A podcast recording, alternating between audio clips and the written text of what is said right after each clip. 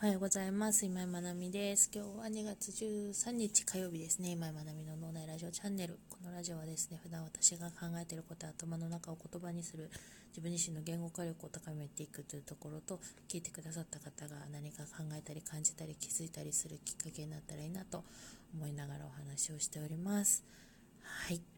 今日は191回目の配信になりますね。タイトルは、できたことに目を向けるです。の本当にシンプルなことなんですけど子育てとかでもね大事なことでもあるし自分に対してもすごく大事なことだなと思ってます。で今さっきたまたまこう SNS 見ててリールとか見てた時に上がってた動画でこんな話をしてたので 今日はそれをあじゃあテーマに喋ろうと思って今こうやって喋ってるところです。はい。なんだろう。うーん。何て言うんだろうな。私たちって普段どうしてもなんか減点方式になりやすくないですか？こうなんか10できるっていうところが基準でできてないことをこうあの減点してってしまうみたいな。うん。だからあここができてないここができてない。まあそれを例えばこう減点してって、まあ、10点に、ね、なるように頑張るっていうのも一つの方法なんですけどなんか もうずっと完璧を追いかけなきゃいけないじゃないですかそうすると。だからこう加点方式に していけたらいいなと思うんですよね。これができたこれができた。例えばですねうーんそうだな。この週末あの新潟市の西区っていうところでですねあの元旦に起きた能登半島地震か。うん。あれでこう新潟市西区っていうところもすごく液状化の被害が出ていてでそこの災害支援ボランティアであのプロボノで団体さんが入ってきてくださってるんですけど県外から。その方たちと一緒にあの住宅の床下の泥上げ作業泥出しなんだろう砂出し泥っていうほど泥じゃないんだけど砂出し作業のお手伝いをしてました。で床下にみんな潜ってでその砂を出す作業をするんですけど私はまあ体型的にもあので多分精神的にもあの床下入れないんですよねと思うんです。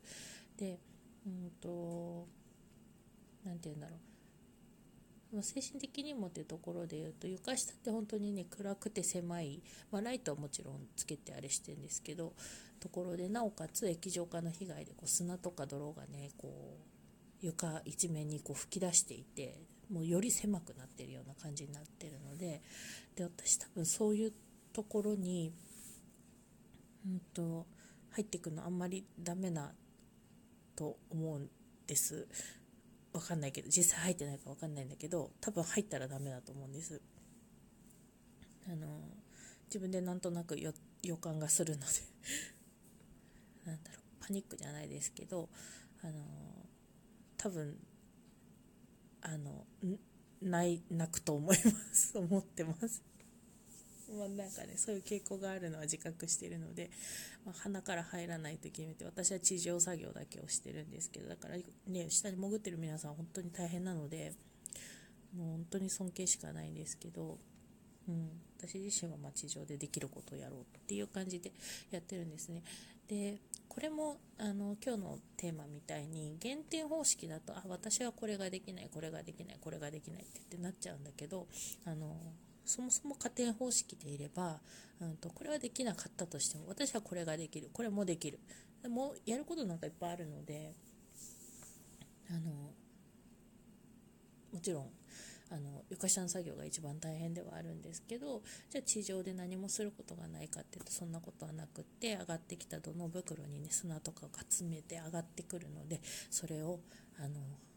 みんなでね、まあ、リレーしながらやるんですけど 引き上げて、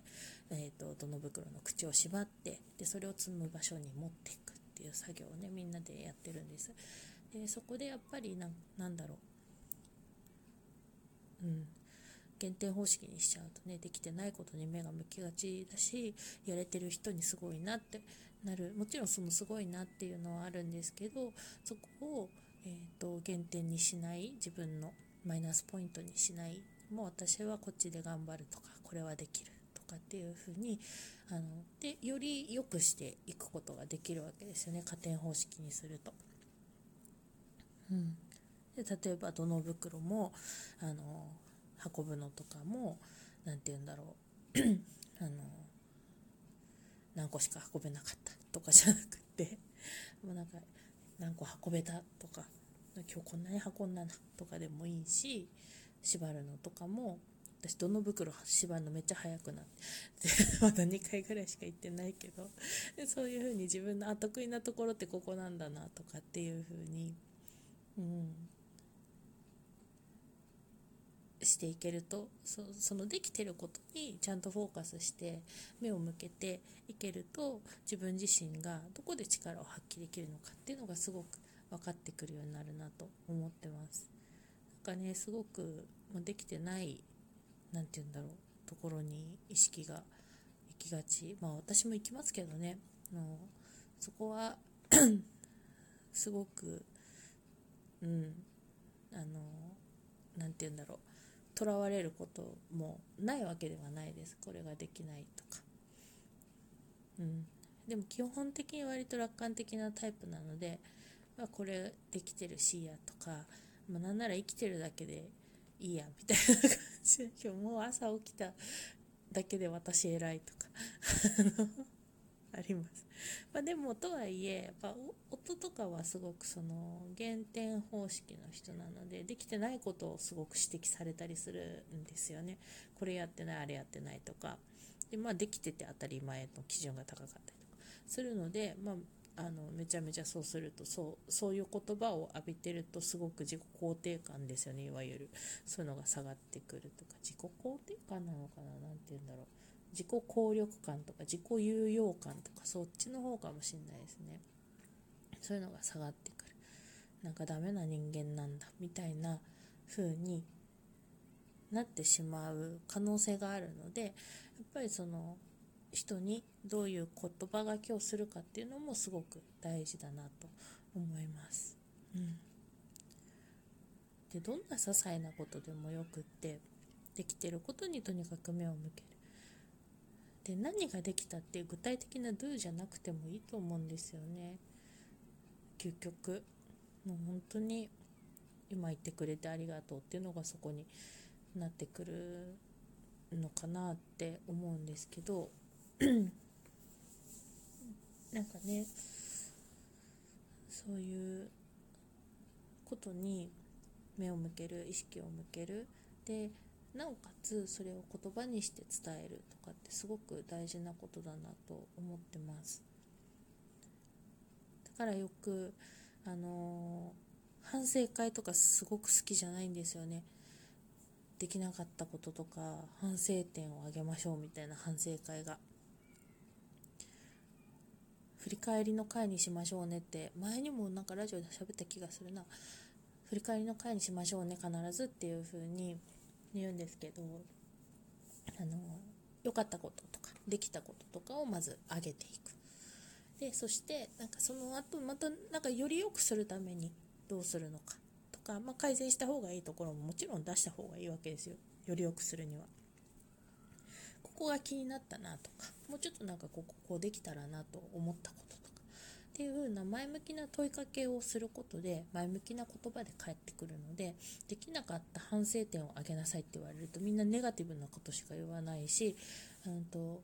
もう思考がそっちの方に向かってしまうのでできなかったことを例えば今すぐ思いついてなくっても探しに行くわけですよ。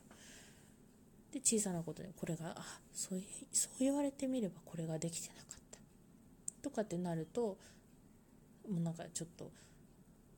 チーンってなるじゃないですか。でもそういうのも問いかけ方一つでなんかすごく良かったなと思うところはどこですかって言われればそっちの方に思考が働くのでうーんってすぐ思いついてなくてもそっか言われてみれば良かったことこんなことがありますねとかって出てくるのでそういうふうにその場でどんな話をあのしたいのかとかどんな空気を作っていきたいのかっていうので質問の、えーと質を変えるっていうのはすごくポイントかなと思います。うん。でできてることに目を向けるっていうのもそうで意識をどこに向けるのか。だからこう誰かを、まあ、例えば分かりやすく自分の子供だとしますよね。で子供を見た時にこの10できててほしいことがあるとか例えば年齢的にこのここまでできてないとだよねとか一般的にはこうだよねみたいなのを基準に見てあここできてない。ここできてない。ここできてない。でなおかつそれをやらせようとする。できるようにしようとするとかってなるともうなんか自己肯定感だだ下がりになりますよね。そりゃなるわって思うんですよ。うん、でもその基準みたいなものを一旦取っ払ってもう本当に生まれた時からとかと比べてですよね、ま、教育とかでも言われてますけどその相対評価とかなんだなんとか評価とかありますけど一般的なそういうことと比べるのではなくって昨日の自分よりどこが成長したかとかそれこそ1歳の時と2歳の時じゃ全然できること変わってたりするわけじゃないですか。まあもちろん発達によっていろいろあると思うんですけど。うん。なんかねそういうところを見つけて声をかけていくっていうのはすごく大事だと思います。あと不登校の子とかもそうですね。学校休んでるっていうところをマイナスにするのではなくって、まあ、例えば昨日ずっと一日休んでた状態朝起きれなかったとかであれば今日起きてきたら今日起きれたね朝とかそういう風にできてることに目を向けて言葉をかけていってあげる、うん、なんかその積み重ねがすごく大事だなと思っているところです。で皆さんもちろん自分にもそうしてあげてほしいなと思います。はい今日も素敵な一日となりますように。おしまい。